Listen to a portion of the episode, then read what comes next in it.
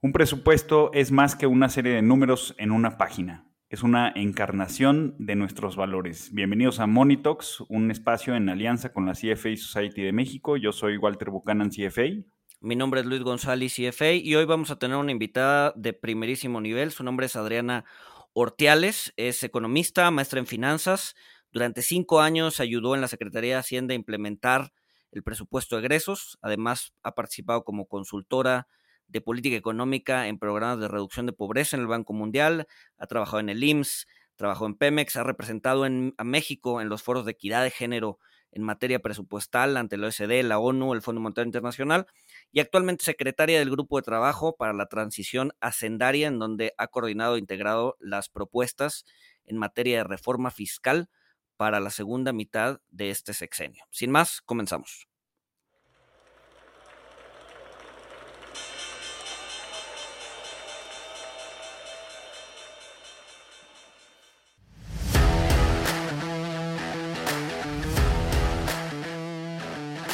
Monito, el otro lado de la moneda. Pues Adriana, un gusto tenerte acá con nosotros. Creo que este va a ser muy interesante platicar contigo en temas de presupuestos públicos y de cómo funcionan, cómo se hacen y un poco aterrizar a lo que estamos viendo hoy en día.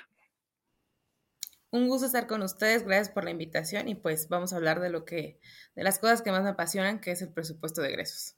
Y bueno, pues si nos pudieras platicar cuáles son las variables que se consideran cuando se realiza un presupuesto público, que pues es muy diferente de, cómo se hace un presupuesto público para, pues para un país, para un estado, eh, que cómo hacemos un presupuesto como personas, ¿no? Y creo que además es bien esotérico, ¿no? O sea, la verdad es que mucha gente, o sea, nos entregan el presupuesto en septiembre y dicen, ok, ahí están los números, pero ¿de dónde salieron? ¿Cómo salieron? Este, creo que, creo que hay mucha confusión detrás y creo que eh, siento que muchas veces las personas ven, lo ven como una caja negra en donde pues, algunos legisladores y algunos este, personas en Hacienda meten ahí las manos y, terminan escupiendo números, ¿no? Entonces, ¿cómo, cómo realmente funciona o, o, cuáles son las variables este, tú, que, tú que ya estuviste ahí? Bueno, la forma en la que se los voy a explicar eh, es cómo se hace, pero no es la forma correcta en la que debería hacerse un presupuesto para un país. A, mi consideración y, en la experiencia que tuve, yo creo que no usamos la mejor forma para hacer un presupuesto de egresos para México. La forma en la que se hace eh, va de arriba hacia abajo. Es decir, eh, viene totalmente la propuesta del Ejecutivo Federal, es decir, en este caso por la Secretaría de Hacienda, y le envía a las dependencias, a los estados, a los municipios, y entonces van haciendo ciertas adecuaciones. Más adelante voy a andar en, esa estructura.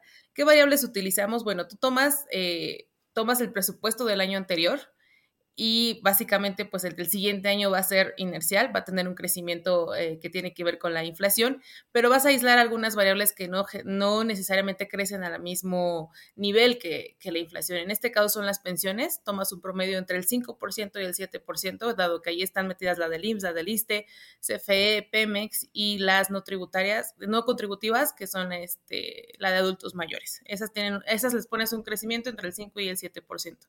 También aíslas la parte de las participaciones eh, que van a los estados, que también eh, les pones un crecimiento generalmente entre el 5 y el 6%. Eh, también aíslas la parte de servicios personales, es decir, la nómina del Ejecutivo Federal. Esta parte sí está calculada de manera muy concreta, muy justa. La persona que lo hace tiene una experiencia de más de 30 años en este sistema, en este en, en, la proyección de la, de la nómina conoce perfectamente qué necesita cada dependencia y nada que llegue este bienestar a decirle que de un día a otro necesita más para plazas porque conoce perfecto cuánto se requiere tanto eh, para seguridad social como para el incremento salarial. Esta variable también está influida por la negociación que se haya hecho en el año anterior con ciertos sindicatos. El primer sindicato con el que negocias es con el de los médicos, después con los maestros y después ya vienes con todos este, los que trabajan en el Ejecutivo Federal y entonces ya implementas de cuánto va a ser su crecimiento eh, para el siguiente año, que a veces empieza en un 10%, pero siempre termina en un crecimiento de no más del 4% real respecto al año anterior. Entonces ya les dije, aislamos la variable de pensiones, aislamos las participaciones, aislamos la nómina federal y aislamos los programas prioritarios que tenga el gobierno en turno. Este, en este caso, este gobierno, pues sus prioritarios ya sabemos, son todas las becas Benito Juárez, los proyectos prioritarios como Dos Bocas, Tren Maya. Yo no tocaría nada de eso, como tampoco tocaba en el sexenio anterior ciertos programas que eran emblemáticos para el gobierno en turno, dado que esos, eh, la, la decisión la toma el Ejecutivo Federal, cuánto va a querer que crezca sus programas emblema, ¿no?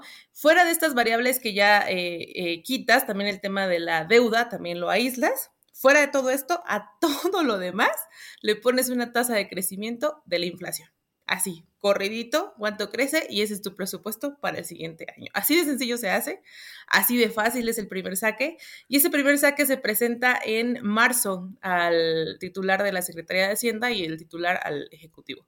Ese es por parte de eh, egresos, ¿no? Después viene ingresos cuando saca los precriterios de política, que es por el mes de abril. Entonces, egresos hizo con esa estimación a grandes rasgos que les acabo de explicar, a lo mejor te sale un presupuesto de 8 billones de pesos, ¿no? Y entonces ya en abril, ingresos te dice, a ver, tu, techo con el que yo estoy planeando eh, cuánto vamos a tener el siguiente año, pues es de 6.5 billones de pesos. Entonces, ¿qué hace egresos? Empiezas a bajar eh, todavía hacer más recortes ahí donde hiciste un crecimiento parejito y empiezas a tomar ciertos programas y entonces ya analizas, a ver, este programa el año anterior se gastó menos de lo que se le dio, vamos a quitarle, ¿no? Este programa tuvo menos beneficiarios que el año anterior o no se los dio, entregó a todos, vamos a quitarle. Y entonces empiezas a hacer estimaciones a la baja para quedar en el techo que te da ingresos. Así se hace. Oye, entonces con esto que van recortando, o sea, por eso, por eso los que tienen presupuesto eh, federal o de partidas federales, eh, pues siempre buscan ejercer el presupuesto y pues hay estas, estos mitos o leyendas de que tienen computadoras funcionales y este, no importa, tíralas a la basura, compra nuevas computadoras porque tenemos que ejercer el presupuesto, porque si no, el próximo año pues no lo van a recortar, ¿no? Porque no lo ejercimos. Entonces, eh, es cierto que vemos una eh, un ejercicio muy ineficiente del presupuesto, dado que arriesgas a que te lo recorten si lo subejerces. Sí, justo así ya vemos como en noviembre, que es que cuando ya va a terminar el año y no nos gastamos lo que nos dieron, empieza a gastar, ¿no? Porque si no, el siguiente año nos va a venir un, un recorte de, de, ese tamaño. Entonces, eh, ¿por qué dije que se hacía mal? Porque lo ideal, y se intentó hacer en 2015, este, debería ser de abajo hacia arriba. O sea, ¿quién, ¿quién conoce perfectamente qué requiere su secretaría, sus programas? Pues justamente los ejecutores que están en el nivel más bajo.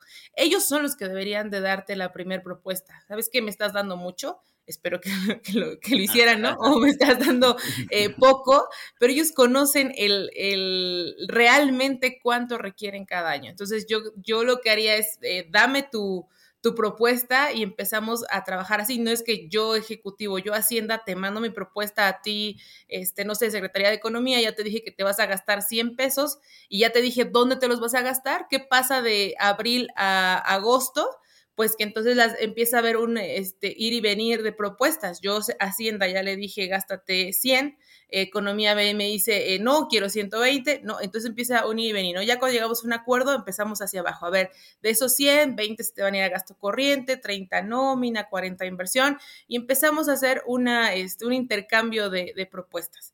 ¿Qué pasa con los eh, autónomos como el INEGI, como el INE, como la Comisión Nacional de Derechos Humanos? Bueno, ellos tienen su propuesta y ahí sí no hay mucha negociación que se pueda hacer.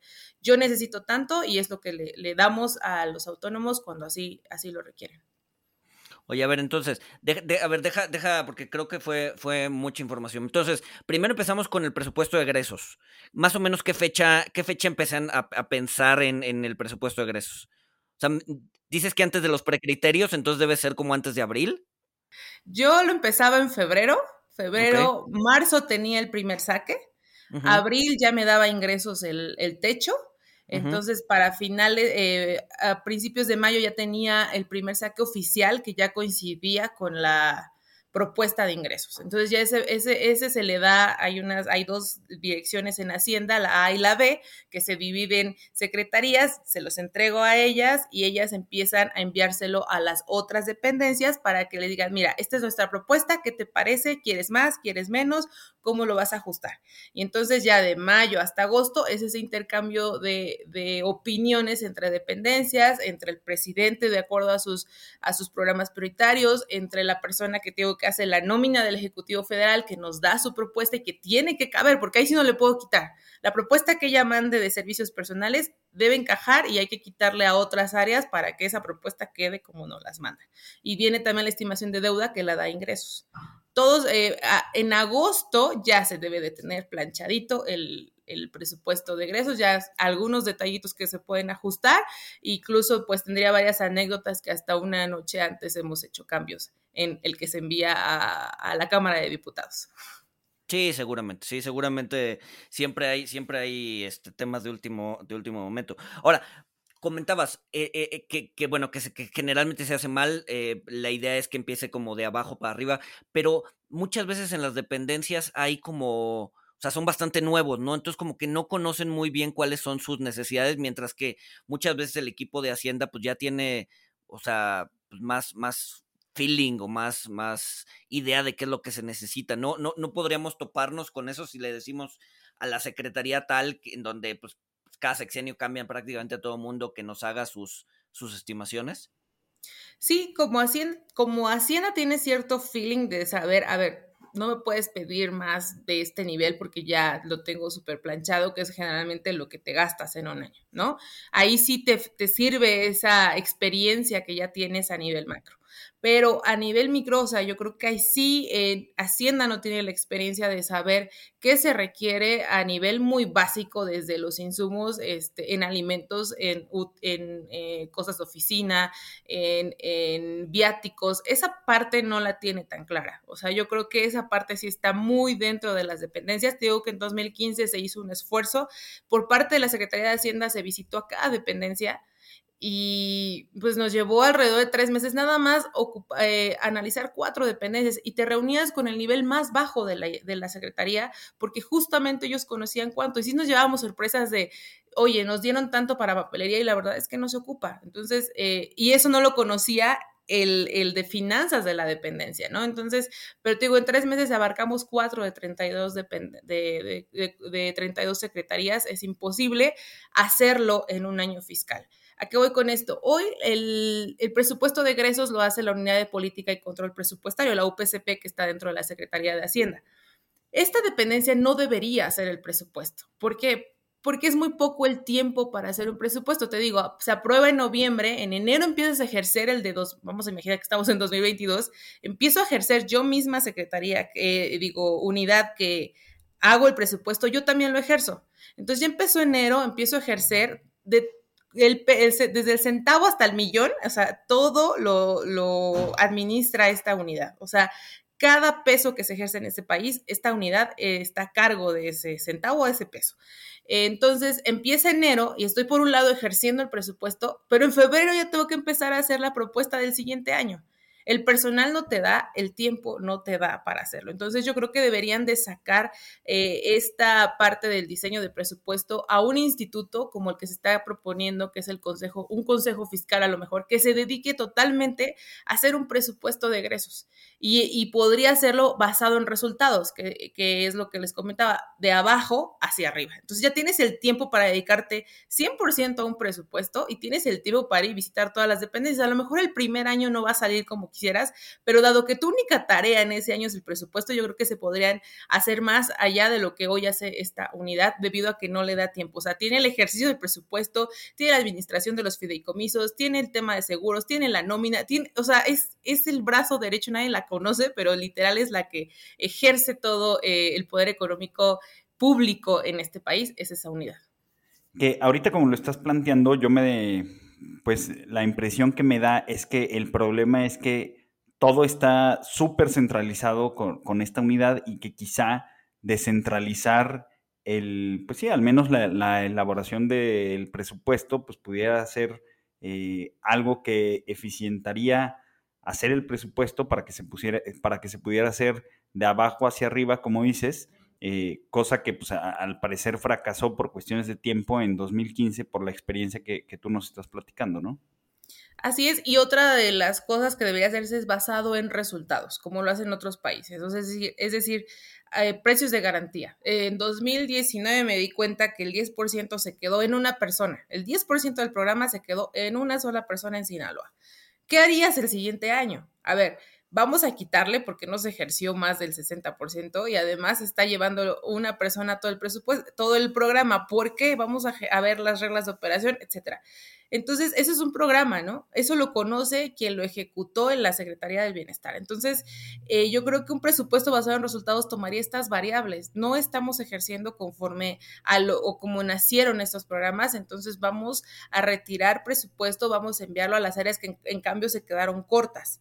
¿No? Entonces, eso es un presupuesto basado en resultados y es donde sí tendrían sentido las reglas de operación y lo que hace Coneval y lo que hace la unidad de evaluación del desempeño en la Secretaría de Hacienda. Entonces, sí tendrían valor porque hoy existen, pero no están teniendo sus, sus análisis y sus resultados que están ejerciendo sobre los programas, no lo están tomando en cuenta para el diseño del presupuesto.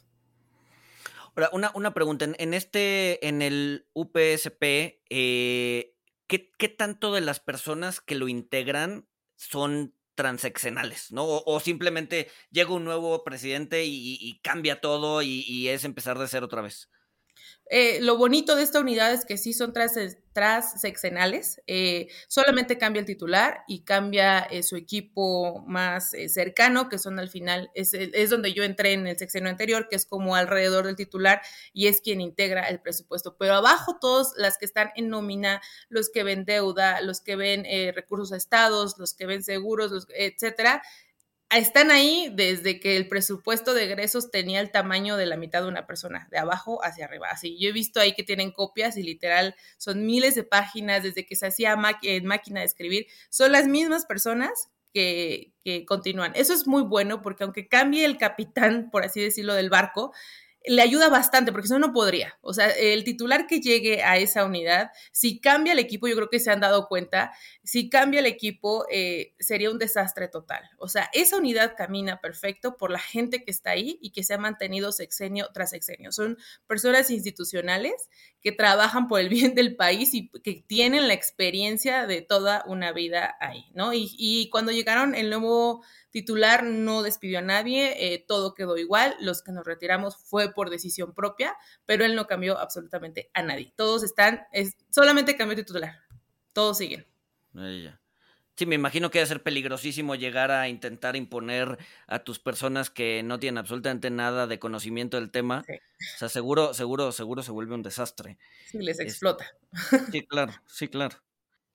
Sí, de por sí tienen poco tiempo, o sea, y metes nuevas personas, curva de aprendizaje, pues ya no, no acabaste y terminaron aprobando el presupuesto pues una noche antes, ¿no? Este, como nos platicaste que te tocó ver que también se hacían modificaciones eh, poco tiempo antes de que se apruebe, ¿no?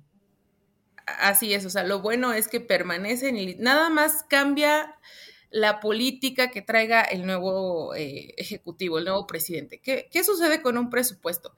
Nosotros eh, tenemos, de todo el presupuesto de egresos, hay una serie de gastos ineludibles, que son gastos a los que no puedes decirle, hoy no los pago, este, este año no los voy a pagar, ¿no? Entre ellos está la deuda, los adeudos que tuvieras el año anterior, las participaciones a los estados, la nómina, las pensiones, lo que se lleva en temas de salud IMSS, ISTE y lo que también se va a Pemex y CFE. Esos temas que les acabo de mencionar no se pueden dejar de pagar. Una vez que pagas todos estos, se llaman gastos ineludibles, te queda solamente el 10% de todo tu presupuesto. Más o menos es lo que cada año queda.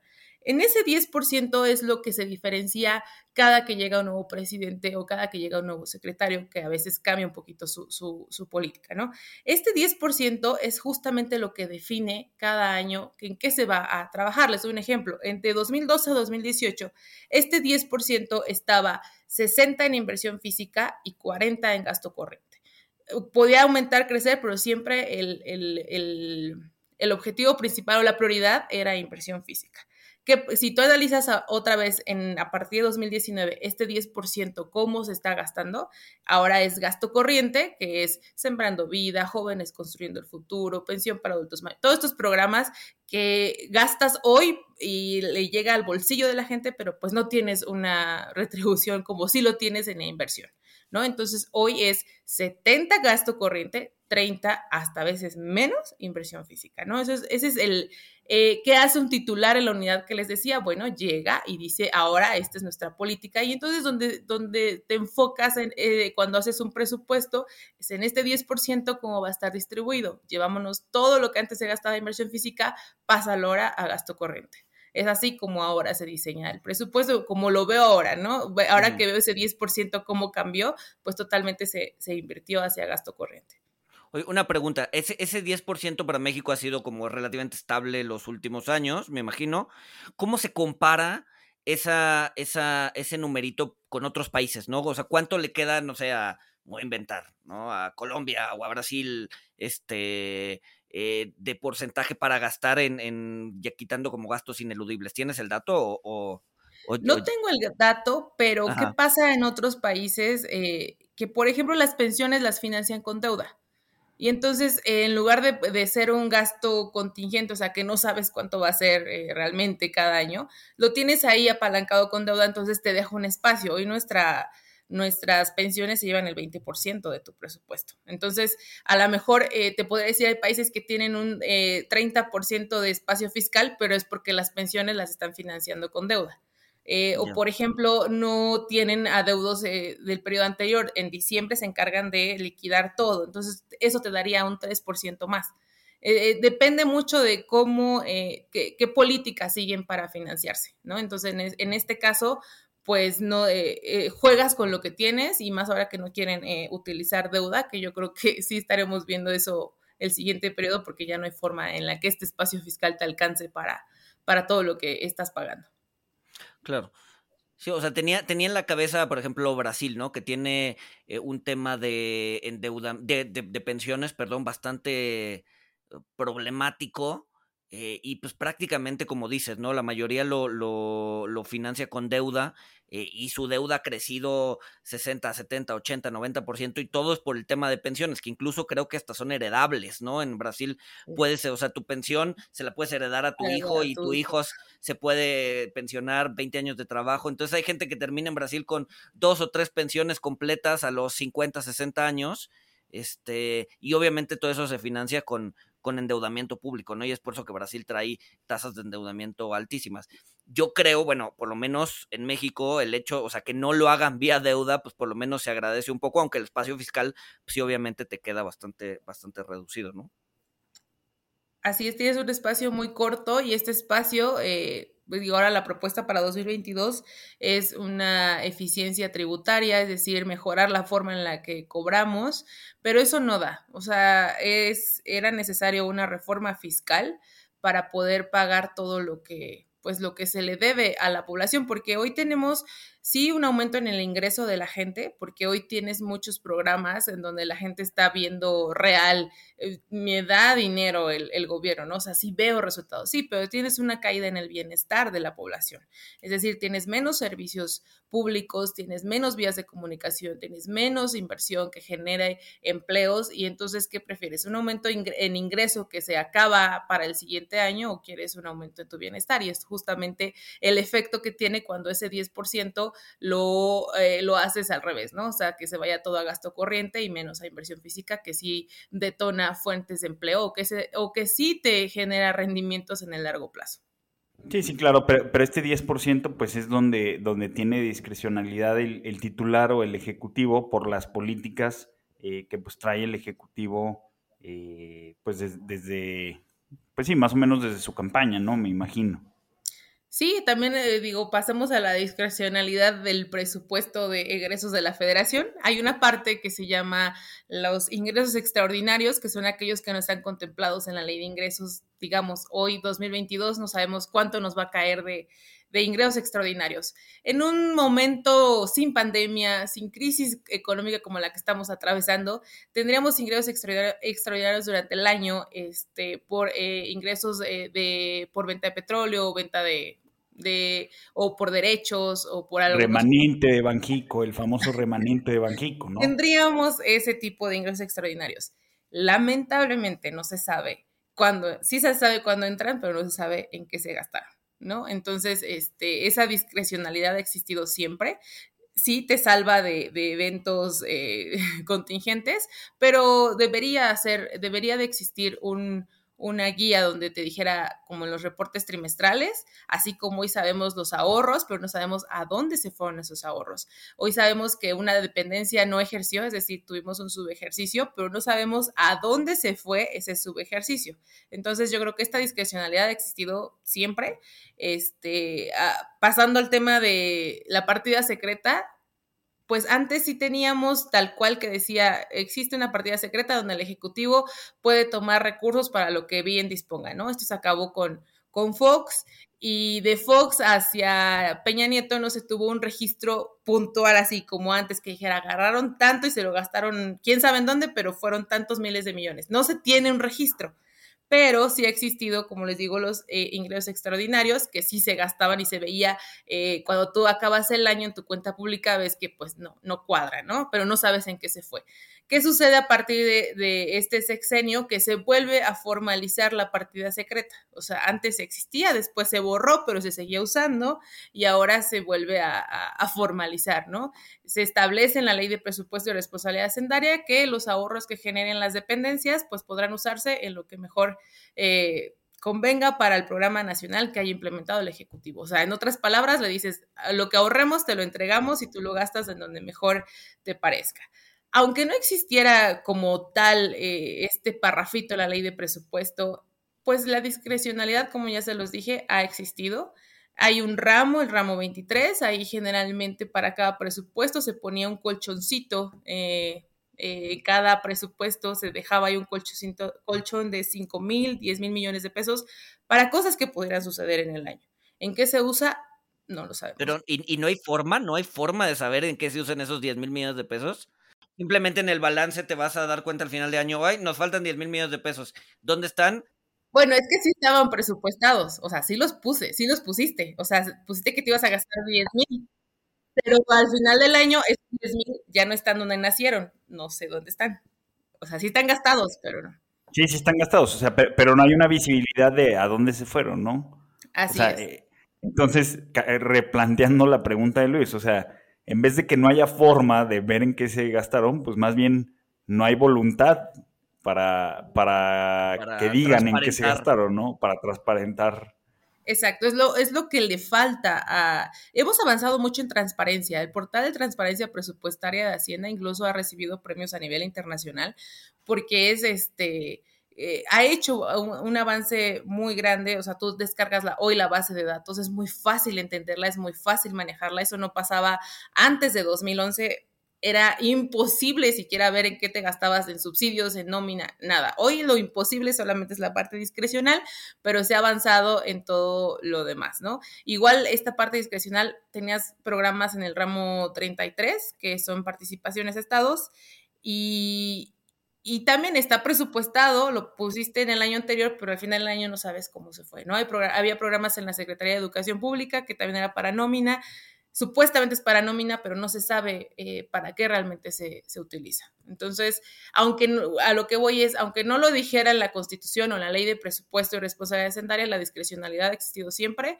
Obviamente no como en sexenios antes de salir de Gortari, que sí era el 25% del presupuesto, se lo tomaba el presidente donde quisiera, pero hoy sigue existiendo esa discrecionalidad. Órale, órale, qué interesante. ah, bueno, y a ver, y, toda, toda esta transparencia no se ha visto, eh, digamos que en riesgo en los últimos años. O, o sea, sí, sí, sí, se sigue manteniendo eh, esa idea de transparencia sí se sigue manteniendo, o sea, tú puedes eh, ver los reportes trimestrales, se siguen haciendo como se hacía antes, tú ves la unidad de presupuesto, este, el portal de transparencia y se tienen ahí este, toda la información. Lo que no se tiene es lo nuevo, es decir, yo digo hoy, voy a tener unos ahorros por 500 eh, mil millones de pesos, está bien, ahora quiero que en el reporte trimestral me digas dónde está ese ahorro y a dónde se fue. Eso no está hoy, ¿vale? Entonces hay otras cosas como, este, genera, bueno, casi todo es generamos ahorros, pero pues no, no sabes dónde están los fideicomisos. Eh, sí hay una base de datos y desde antes ha existido eh, sobre el, reporte trimestral de cuánto hay en los fideicomisos, de a dónde se fue, o sea, existía transparencia en los fideicomisos, cuánto tenían, cuánto se gastaron, en qué se gastó. O sea, el discurso que se utilizó sobre eh, son los más opacos y no sabemos en qué se utiliza es falso. O sea, ahí en el portal podrías tú descargar la base y sabías perfectamente cuánto había. ¿Qué no existe hoy? Pues justo ese recurso que se sacó de los, de los fideicomisos, hoy no sabemos en qué se gastó. Entonces, eh, si tú me dices, ¿hay más o menos transparencia? La transparencia que existía antes de 2018 continúa. Lo nuevo es lo que no se está transparentando como los ahorros, como los fideicomisos, como este, estas políticas que, venden bien, pero que al final pues no son comprobables. Eso es lo que hoy no existe. bueno, pero al menos no estamos retrocediendo. O sea, digamos que nos estancamos en 2018, eh, no hemos retrocedido más, pero bueno, por lo menos lo que se logró se ha mantenido se ha mantenido, pero corres el riesgo de que cuando venga el siguiente sexenio, pues ya existen estas malas prácticas, ¿no? Y entonces, eh, pues sí, no estoy afectando lo que ya existía, pero estoy creando más hoyos fiscales, más este, discrecionalidad, más eh, poca transparencia, y entonces eso sí afecta en el largo plazo, porque puedes decir, estamos igual, sí, pero ya los daños que estás haciendo ya superan a cómo encontraste las cosas cuando llegaste. Entonces, sí es, sí es riesgoso que continuemos bajo esa dinámica en la que no se las medidas que se anuncian. Ya. Oye, bueno, a ver, y, decía al inicio, cuando leía tu que justamente ahorita estabas en esfuerzos de la transición hacendaria y, de, y de la reforma fiscal. Cuéntanos más o menos, o sea, ¿qué es lo que necesitamos? O sea, al final del día México es de los países que menos recaudan el OSD eh, ¿qué, qué, necesita el país? O sea, si tuvieras que escribir ahorita una carta, la carta Santa Claus y decir, a ver, esta es la reforma, olvídate de temas políticos, este, de temas de voluntad, etcétera. ¿Qué es lo que necesita México para recaudar más? Antes de recaudar, yo creo que se necesita hacer un ajuste en el gasto. O sea, porque tienes ahí el recurso, lo que, lo que tienes es un, un, gasto discrecional y tienes una serie de programas que no requieren la cantidad de presupuesto que, que estás estimando. Ahorita no traigo las cifras, pero cuando nació Jóvenes Construyendo el Futuro, pues nació con un presupuesto enorme que no se gastó ni, ni el 60% en su primer año, ¿no? Pero ya perdiste ese año.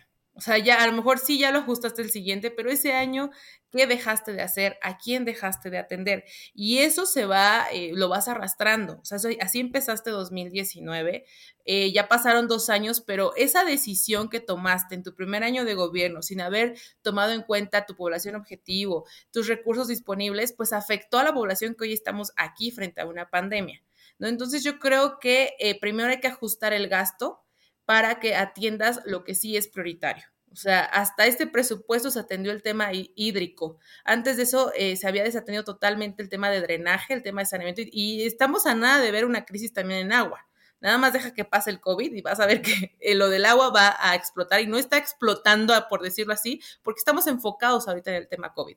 Pero no por nada este año tienes un presupuesto más alto en Conagua, porque ya detectaron que haber quitado presupuesto a saneamiento y drenaje durante dos años ya tuvo un efecto en la salud de la población en 2021. Entonces yo creo que es primero ajustar el gasto y ver prioridades. O sea, hay programas en los que yo no estaría invirtiendo en estos momentos, hay proyectos que no estaría haciendo porque son de muy largo plazo, en cambio sí estaría haciendo proyectos pequeñitos, aquellos que se borraron a partir de 2018. Esos proyectos que impactan a nivel municipal, a nivel estatal, esas obras, carreteras, calles, drenajes, escuelas, esos proyectos chiquitos que cuando tú llegas a una población detona empleo, detona bienestar, a nivel local. Hoy tenemos eso, eso chiquito a nivel nacional, se sustituyó por tres grandes proyectos, ¿no? Ya sabemos cuáles. Y eh, yo haría por, por la parte del gasto eso. Ahora, hay otra parte en el presupuesto de egresos que no viene estimada. Es decir, hoy queremos salud universal para todos. No está contemplada en el presupuesto de egresos. ¿Ok? Eh, no viene. Eh, en 2019 se aprobó la reforma para que todos tengan derecho y sea obligatoria la educación superior. Eso no viene presupuestado aquí. Eh, no tenemos, eh, ya, hablé sobre saneamiento, no tenemos inversión física, un sistema de cuidados tampoco existe. ¿Ok? Atención a la primera infancia, que es la población que requiere mayor atención. En cambio, estamos atendiendo a la de la tercera edad. No está mal, pero las prioridades deberían ser trans... ¿Quiénes, ¿Quiénes van a, a, darle o a mantener, por así decirlo, a los que hoy se empiezan a jubilar, por los que están haciendo hoy? Hoy no tenemos ningún sistema de cuidados para ellos. ¿Por qué les menciono todo esto? En el grupo de transición, primero empezamos por el gasto, es decir, nos falta un sistema de cuidados, nos falta salud universal, nos falta educación y educación, el 98% es para nómina y solo el 2% es para inversión física. O sea, nada.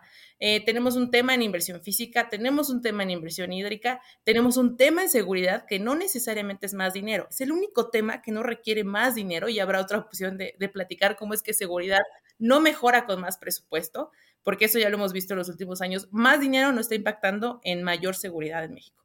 Entonces, cuando hablamos estos seis temas y, el tema de banca de desarrollo, dijimos, hay que, eh, estos seis temas urgen ya porque no están dentro del presupuesto de egresos. Entonces, para atender estos seis temas, tenemos que pasar a la parte de ingresos porque ya vimos que el 10% que les mencionaba hace rato no alcanza, menos para estos temas que no están incluidos ahí. Entonces, ¿qué necesitamos? Vamos a la parte de ingresos. Sí, la recaudación hoy ha tenido un incremento muy alto comparado con otros sexenios, pero ¿qué sucedió? Son cuentas por cobrar. No es que haya una mejora, eh, eh, en, hay una mejora en la eficiencia de cobrar, pero, no hay una, pero fuera de eso no existe algo más. Eran cuentas por cobrar que se tenían de, de años anteriores. Simplemente llegaron, vieron el librito, la, la agenda que se dejó, a ver, este nos debía tanto, este nos debía, ve y cóbrales pero ya eran adeudos que tenían. Si hoy sobrevivimos a esta crisis durante este año, fue por esas cuentas por cobrar que se tenían. Sí, que ya no se van a tener en, los ejercicios siguientes, porque ya las cobraste, ¿no? O sea, fue, fue, un ingreso extraordinario. Así es. Tenías una empresa, quebraste, pero entonces encontraste una libretita por ahí que te decía, pero tienes 10 que te deben. Veles a cobrar y eso te da aire para dos años. Pasando estos dos años, ya llevamos uno, quién sabe qué va a suceder. Entonces, por eso es que el enfoque más, eh, eh, primero es reduce tus gastos y prioriza áreas y después vamos con los ingresos. Hay que, no nos gustan los impuestos, a nadie le gusta que te cobren más impuestos, pero a veces eh, decía alguien por ahí, queremos vivir como, este, como canadienses, pero sin ser canadienses. O sea, viven así porque tienen unas tasas altas de impuestos, pero no nos gusta pagar impuestos. Yo creo que sí es urgente una reforma fiscal que tase a aquellos que más tienen y no estoy diciendo, ah, es que ellos nunca, o sea, hay empresas que se van a otros países a pagar impuestos para no pagar aquí el 33%. Cuando digo los que más tienen, me refiero a ese tipo de evasiones que nos cuestan bastante al erario, ¿no?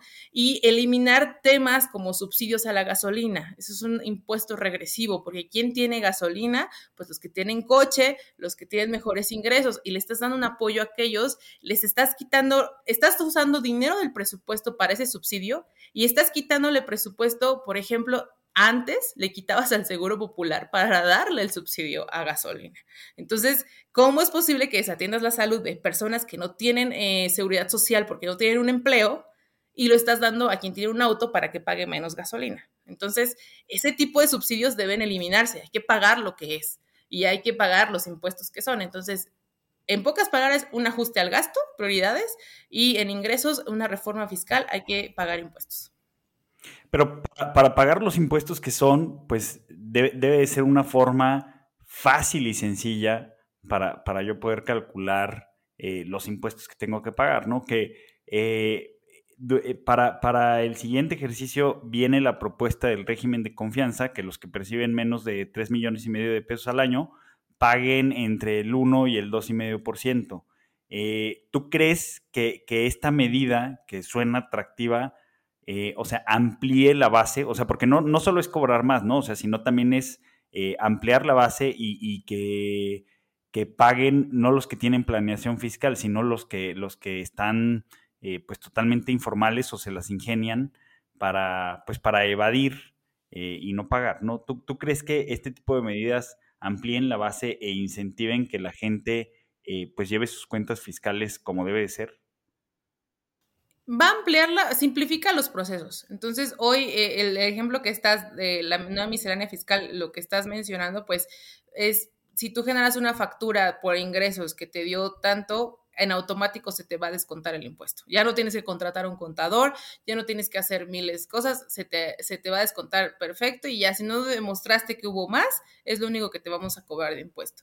Entonces, como, como el IVA, ¿no? Que te lo cobran en, en, tu ticket, en automático. Así es, simplifica en automático es lo que hace, simplificar. Que vaya a haber más que quieran adherirse a, pues es que a nadie le gustan los impuestos, ¿no? O sea, yo creo que los que ya pagan simplemente lo van a hacer de manera eficiente y en menor tiempo posible. Este, y es, es la única política que estamos viendo. Sea, eficiencia en el, eh, en, el pago de, en el cobro de impuestos, y es lo que le está dando aire a, a las finanzas públicas, y como ya les dije, lo que ya teníamos eh, de cuentas por cobrar del periodo anterior. Pero, ah, pero, no se están implementando otros impuestos que sí deberían de, aparecer o eliminando subsidios que no deberían de estar, no se está haciendo. Entonces, eh, ¿por qué? Es que nadie se quiere, ningún presidente yo creo que le gusta ser recordado por aquel que aumentó impuestos. ¿Pero por qué? Porque si los impuestos se vean reflejados en tu bienestar social, yo creo que ninguno de nosotros diríamos, no te pago impuestos. Pero si yo estoy viendo que me vas a aumentar impuestos para ir y quemarlo por hora en la deuda de Pemex, pues o sea, es que, ay, déjala así, ¿no? Entonces yo creo que debe haber una política de que veamos de manera directa cómo se refleja nuestros impuestos. En, el grupo de, de para transición hacendaria proponíamos, por ejemplo, el, tema del predial. El tema del predial en Ciudad de México tiene el nivel de recaudación porque lo hace el gobierno de la Ciudad de México, no lo hacen las delegaciones, que es el equivalente a los municipios.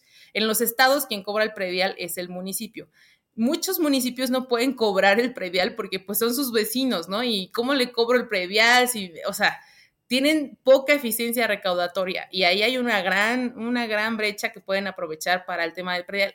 La propuesta es, lo cobra el Estado, porque tiene capacidad de cobrarlo más que un municipio, y se te va a regresar cierto porcentaje al pueblo, otro porcentaje al municipio y sobre el 5% al Estado. Y ese, ese porcentaje lo tienes que implementar en ese año en obra pública. Yo creo que es la manera más directa de ver reflejado, oye, pagué mi predial, y estoy viendo que hay obra. O sea, hoy si tú en la calle en la que vives, te lo garantizo, no hay obra en tu municipio, en tu calle, en tu delegación, no hay obra pública y llevamos así dos años. Entonces, eh, esta eficiencia recaudatoria es solamente eso, pero si queremos más impuestos necesitamos implementar una estrategia que se vea reflejada de manera rápida en el bienestar. Así la población va a decir, está bien, más impuestos, pero tengo mejor bienestar. Ahora también, la, o sea, la eficiencia tiene un tope, ¿no? O sea, vemos el caso, el caso de Estados Unidos, por ejemplo, este, o sea, pagar impuestos en Estados Unidos como persona es una pesadilla, ¿no? ¿Por qué? O sea, el gobierno ya sabe cuánto debes, pero no te dice. Tú lo tienes que calcular, enviarlo por, por, por digamos, por una cartita postal con dólares adentro.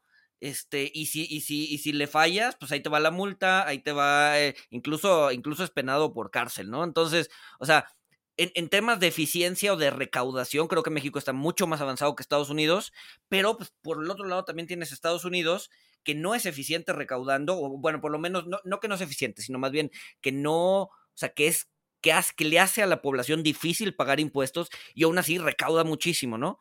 Entonces, o sea, digamos que la eficiencia es, la eficiencia es importante, pero no es, no es como toda la ecuación, ¿no? Sí, no, no es toda la ecuación, pero sí, de hecho, sí, sí apoya. O sea, el hecho de que mandes tu cartita una vez al año tiene sus pros, o sea, lo que acabas de decir, perfecto, pero imagínate que tuviéramos también ese sistema aquí. Aquí, ¿cuántas veces vas al SAT? ¿Cuántas veces haces una estimación? O sea, una vez al año que ya supiéramos todos, este día tienes que ponerte a hacer cuentas, ahí va. Digo, todo lo que acabas de mencionar también tiene sus contras, ¿no?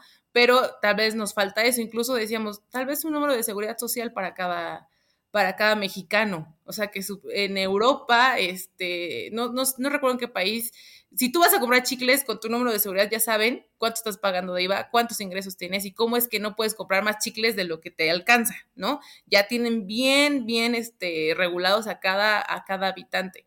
Aquí en México falta esa parte, o sea, hay mucho todavía dinero en efectivo en circulación, hay todavía mucha evasión, aunque se han puesto topes a la compra de propiedades, a la compra de, autos, el tema, por ejemplo, de las donaciones y las herencias sigue siendo un gran problema, porque eh, hemos visto casos muy emblemáticos como este de grandes políticos que han sido acusados por eso de que, Ay, es que me regaló mi abuela este, todo lo que hoy tengo, ¿no? Entonces, elimina, e, esa es otra parte, otra reforma fiscal, vamos a poner poner un impuesto a las herencias, de manera que no puedas decir que todo lo que tuviste en tus tres años de trabajo en el gobierno federal lo heredaste de tu abuela. Cosas así. O sea, por, por ahí he escuchado también que querían sacar eh, bueno, parte, de, parte del, del, cambio fiscal querían que cada, o sea, una vez que cumplías 18 años, así como te daban tu INE, te daban tu RFC, ¿no? ¿Qué, o sea, ¿qué, qué, este, ¿qué nos puedes comentar de eso? Sí, es, es como lo que les decía, porque el tema de todo es un número de seguridad social porque también así sabes, tiene, tiene su parte de tributaria, es decir, pues sé cuánto Adriana está gastando en el año porque sé que se compró un coche, porque sé que compró una casa y porque gastó cada mes en el súper tanto. Y además sé cuánto le pagaron porque hoy sé que la, la cámara tal le pagó tanto. Entonces aquí ya hay una, una diferencia, llámenla y a ver que nos explique qué está sucediendo. Esa parte, pues sí, todo el mundo vamos a tener miedo de que de que ahora se nos van a tener súper fiscalizados, pero por la parte eh, bondadosa de, eh, de ahí viene que todos tengan su RFC, que es un número de seguridad social equivalente al de Estados Unidos, este, pues también cuando tú tienes un, un bebé, cuando tú, eres padre, tu bebé aparece por primera vez en, en el registro público o es, este, el gobierno sabe de tu hijo cuando nace porque nació en un instituto público o porque lo fuiste a registrar. Ahí es cuando aparece el bebé. ¿Cuándo vuelve a aparecer ese bebé? Cuando lo llevas a una guardería o cuando lo llevas al kinder. En ese inter no supimos nada de cuántas horas necesitaba de cuidado, si le requería alimentación, si su mamá dejó de trabajar porque tuvo que quedarse a cuidar, si su o sea, no sabes el efecto que ocasionó ese niño. Sí, se pudo, lo, pudiste haber, lo pudiste haber puesto a trabajar en comerciales de, de, de, este, de leche o de pañales, generar ingreso y no pagar. Ese bebé es un evasor. Es un evasor. Eh, y tener no, no, no, le puedes sacar su RFC al bebé, entonces. Al bebé no, pero o sea, como. Es, es una laguna. Pero como padre sí, te darías cuenta en el nivel de compras, digo, es muy extenso esto, pero sabrías que ese bebé existe y sabrías que en dos años requirió que a la mamá se le hubiera dado más tiempo para descansar y con una, un pago por esos meses que dejó por cuidar al niño. Sabrías que requirió a lo mejor no, no a su madre, pero requirió una guardería sabrías cuántos lugares de guardería necesitas. O sabrías que fue una guardería privada, entonces sabes cuánto le deberías de pagar por esa guardería privada. O sea, así es la propuesta que se presentó, que va, si te das cuenta, es un sistema de cuidados que está enlazado a un RFC desde los 18 años, que te genera saber qué movimiento está haciendo este adulto, pero también cómo sus ingresos que les estás, le estás fiscalizando se tiene que ver reflejado en lo que le estás dando como beneficio, a lo mejor en una ayuda para que su hijo sea cuidado durante dos años y que también se refleja en la vida laboral de su pareja. Aquí, aquí hablas de, dos cosas, hablas de, de, o sea, de fiscalizar los, los egresos con los ingresos, que me parece que lo, lo, bueno, es lo que se intentó hacer al fiscalizar las tarjetas de crédito y pues que ya no puedes llegar a pagar este, tus tarjetas de crédito o declarar que ganas 100 mil pesos y te gastas un millón en tus tarjetas de crédito. Pero aquí tenemos el problema que ya lo comentaste tú, ¿no? O sea, qué porcentaje de la población está bancarizada, qué porcentaje eh, utiliza efectivo y se sigue utilizando para las transacciones de, del día a día. Entonces, eh, si nos queremos parecer a, a Europa o a Estados Unidos, pues necesitamos primero eh, incentivar, o sea, que la gente se bancarice, ¿no? Digo que está el intento de Cody, que yo he escuchado que tiene muchísimas bondades, pero pues si, si veo las cifras, pues no, no ha avanzado eh, pues muchísimo de, o de manera exponencial. Y, y, la segunda cosa que te quería comentar es que tú, tú comentas, bueno, si yo veo beneficios, eh, pues no, no me va a doler pagar impuestos, pero no estamos aquí en el en el dilema del huevo y la gallina, porque pues para que me den beneficios, pues primero necesitan eh, recaudar esos impuestos con los que me van a dar esos beneficios. Entonces, como yo veo que no me han dado beneficios, eh, pues estamos en un eh, bucle negativo. Pues sí, digo, aquí el primer paso yo creo que lo debería dar el SAT. Hay que empezar a, co a cobrar y que se va inmediato en el siguiente periodo, ¿no? Sí, estoy totalmente de acuerdo contigo y lo comentamos muchas veces de quién debería comenzar. Y también pasábamos al tema de hay que bancarizarlos a todos, hay esfuerzos. Eh, tienes, por ejemplo, a los adultos mayores eh, que están cobrando una pensión. Por ahí puedes empezar, es un gran porcentaje de población a la que puedes bancarizar a través de, a ver, eh, dime, eh, dame una, una, dónde te voy a depositar, pero tienes que darme también información, porque hay otro tema de evasión que ahorita viene a mi mente, el de las pensiones. O sea, tenemos a pensiones de altos funcionarios que están cobrando, digo, no voy a decir nombres, pero eh, tienen, que fueron jueces o fueron magistrados y nada más trabajaron dos años y, cobran una pensión de 300 mil pesos al mes y además de por vida, y si se mueren se la dan a su esposa, y su esposa se la puede dar a sus hijos, y si trabajaron solamente tres meses ahí, pero después se fueron otros cuatro meses a otra dependencia, el punto es que hoy tienen cuatro pensiones de 300 mil mensual, más la de adultos mayores, ¿no? Que son dos mil pesos, pero pues la reciben. Ese tipo no, de yo no voy a pagar impuestos para que les den su pensión a estos cuates. Entonces, a ver, tráete a todos estos, vamos ¿eh? a regularizarlos, vamos a ver, a ver, ¿por qué tienes cinco? Te vas a quedar con una. O sea, no hay más, te estamos manteniendo a ti, a tus hijos por miles de años, ¿no? Entonces, es otra reforma que se tiene que hacer. Claro. Uf, pues a ver, a ver, definitivamente no nos alcanza el tiempo para, para platicar, creo que está súper interesante. Este, seguramente si, si empiezan a avanzar en el tema de, de reforma fiscal y eso, pues estaría buenísimo que nos dieras una segunda, un, un segundo episodio. Este, y pues nada, digo, espero, espero que les, que les haya gustado entender un poquito más el tema de, de las, de cómo se crea el, presupuesto público, de para qué sirve, de por qué es bueno pagar impuestos. Este, y pues no sé. yo sí pago, ¿eh? ya, ya, ya, con los comentarios que acaba de hacer Walter ya no me queda muy claro. Ojo SAT, pueden empezar por ahí. Este, y pues nada, no sé, Walter, si quieras, si quieras agregar algo para ya ir cerrando. Eh, no, pues bueno, creo que es súper interesante.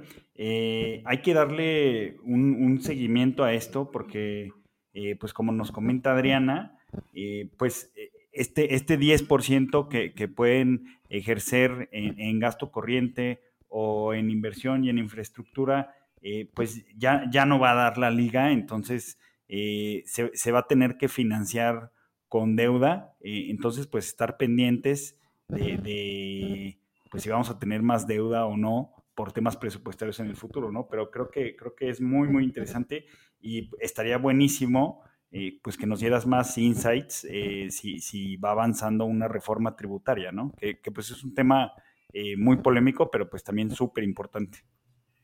Sí, pues ojalá, digo, este año ya no fue, pero pues ya no hay de otra o la, la otra opción es deuda. Eh, lo único para cerrar, me gustaría decirles que como ciudadanos que nos toca, se entregó el paquete económico el 8 de, septiembre, tenemos dos meses para analizarlo y yo como ciudadano, ¿qué? Que tengo que analizar ese paquete, ese es para los analistas, ¿no? Yo, yo como ciudadano, que bueno, este 10% que les comento es justo donde tenemos que poner la mirada como ciudadanos. A ver, eh, ¿dónde vas? Yo no te voy a reclamar los temas de pensiones porque pues es un gasto que tiene que ser. Yo no te voy a reclamar eh, el tema de salud a los estados o de nómina a los maestros. Está bien. Pero a ver, este 10% que te está quedando, ¿dónde lo estás invirtiendo? Sí, estás invirtiendo en programas eh, sociales, pero pues a lo mejor yo no entro en ese programa social. Yo no soy eh, madre trabajadora que requiere una guardería, yo no soy adulto mayor, yo no soy joven que no tiene trabajo, yo no soy tampoco estudiante de primaria, yo no recibo absolutamente nada. Bueno, ¿qué, eh, ¿qué, es lo que sigue? Estoy recibiendo infraestructura en mi calle, en mi municipio, en las vías que utilizo. Tengo una empresa a lo mejor que va de norte a sur y las avenidas están terribles, ¿no? Eh, esa parte es la que nos corresponde como ciudadanos, analizar este 10% y tenemos dos meses para molestar a tu diputado. Yo sé que a veces es imposible que nos escuchen, pero bueno, hay que hacer el, intento y localiza quién es tu diputado, localiza eh, qué te, eh, cómo te va a beneficiar este presupuesto, porque como bien lo decían, son nuestros impuestos, son nuestros, nosotros colaboramos con esos ingresos que hoy tiene este gobierno para ejercer. Entonces yo requiero que se me que, que, regresen de cierta forma. Entonces, no tengo programas, pero sí uso vías de comunicación, pero sí uso eh, otras, otras, eh, otras variables del presupuesto. Entonces, no te atrevas tu diputado a votar en contra de esto, o no te atrevas a eliminar este programa, o no, y este, no apruebes un presupuesto sin inversión física en mi localidad. O quiero que me digas qué va a haber en mi municipio, qué va a haber en mi delegación. Y así tienes dos meses para estarlo molestando Twitter este, a su correo, a su oficina, y esa es la tarea de los ciudadanos, y para eso existe el portal de transparencia presupuestaria, para que entres y veas en qué se está este, gastando tu dinero. No, que es muy difícil, no, es muy fácil, entras, ahí vienes tu mapita y te puedes ir hasta nivel local en dónde va a estar la obra que se va a construir. Si no encuentras nada, es momento de mandarlo en tweet, es momento de llamarle a tu, a tu diputado, dado que no tienes ningún beneficio de este presupuesto que se está financiando con tus ingresos. Oye, y si, a ver, y, eh, a ver, siempre nos dicen eso, pero sí funciona molestar al diputado. O sea, realmente, o sea, realmente, realmente le, haces cambiar de parecer o es así como ah, te bloqueo. Eh, mira, les voy a dar un ejemplo como, digo, no fue por correo, pero fue por Twitter. El año, creo que sí fue 2019, eh, cuando hicieron un ajuste del 75% a todo, que dijeron, vamos a hacer un ajuste del capítulo 2000 y 3000, que según ahí estaba el, el gasto superfluo y, discrecional. Entonces el presidente dijo 75% a estos dos. Y ya, en abril, le cortaron, ¿no? Entonces yo me di la tarea de ver qué había en, ese, en esos, esos dos capítulos. Y encontré que ahí estaban los medicamentos, las guarderías, las... Eh, las carreteras que no son de cuota, o sea, que son las que más utiliza la gente en los pueblitos o en las, porque a veces tú usas la de México Acapulco, pero todo lo que está alrededor de esa autopista son vías de comunicación para personas que viven del comercio, ¿no? Entonces, ahí también estaban esas vías, estaba el drenaje y saneamiento, son como las más importantes. Entonces dije, le cortaron el 75% a estas áreas prioritarias y empecé a escribir, y empecé a escribir y empecé a mandárselo a diputados, y empecé a etiquetar a diputados y, luego con ayuda del doctor eh, Raimundo Tenorio hicimos un programa y también lo mencionamos. ¿Y qué pasó a los dos meses? Que ya había mucha gente diciéndole lo mismo, que salió el secretario de Hacienda a decir, ah, perdón, es que no habíamos visto el efecto, se les va a retribuir este, el recurso. Ya habían pasado tres meses. Sí, aunque me lo reintegres, ya pasaron tres meses que dejé de eh, hacer. Ya dejé de comprar medicamentos, ya dejé de pavimentar, ya dejé de atender a niños. Tres meses se le fueron. Pero bueno, regreso. Ese es un efecto de, de, de que escuches y que, a ver, no me suena, busco eh, y entonces te empiezo a molestar. Digo, no fue por correo, fue vía Twitter y fue con ayuda de muchas personas que se unieron a, levantar la voz y en tres meses se les reintegró el recurso a, a, a, estos capítulos. No a todos, pero sí a los que habíamos mencionado. Ok, ok, ok, ok. Va, o sea, a ver, no, no, no es fácil, pero este, por lo menos en las cosas que realmente importan es, es, probable o es posible hacer, hacer olas, ¿no? Y eso... Hacer olas, hacer olas. Yo creo que sí, más ahora que viene la discusión del presupuesto, hay que hacer olas y hay muchos diputados que van a estar tuiteando, van a estar este, dando conferencias, va a haber eh, en la Cámara, hay que ir y hay que opinar y hay que llamar y hay que decir, al menos cuando veas sus mensajes van a decir, oye, hay alguien que sí detectó que vamos a probar tanto igual y se nos sale de las manos, hay que atenderlo. Entonces, yo creo que sí funciona y si tú detectas algo alarmante, hay que mandarlo y lo van a leer y van a decir, o muchos diputados dicen, oye, esto me sirve para mi punto de acuerdo. Cuando se está aprobando el presupuesto de egresos, saben que hasta se llevan tres días, hable y hable y hable. Muchos de esos, también me tocó ser asesora eh, de diputados hace muchos años, y muchos de los puntos con los que se subían los diputados los tomábamos del buzón, de, de las personas que llamaban y decían, oye, es que el, el, este, el subsidio a la electricidad creció más, que, ah, oye, hay que investigar y vamos a, a, decirlo en contra de, del presupuesto, ¿no? Entonces, sí funciona. les, das, les das argumentos a la oposición para para, ah, eso está bueno, sí, claro. Sí, o sea, que, el, que, lo, que la oposición sea la voz de, o sea, que, que retome los argumentos que tú estás dando y, le, y sirvan como cámara de, de, eco, ¿no? Sí, dale, es una asesoría que le das a la oposición. Buenísimo. Pues Adriana, mil, mil gracias. Seguramente este, te vamos a, a, estar molestando más adelante conforme todos estos temas vayan avanzando. Y, eh, y sin más, pues nos escuchamos el siguiente miércoles. Saludos.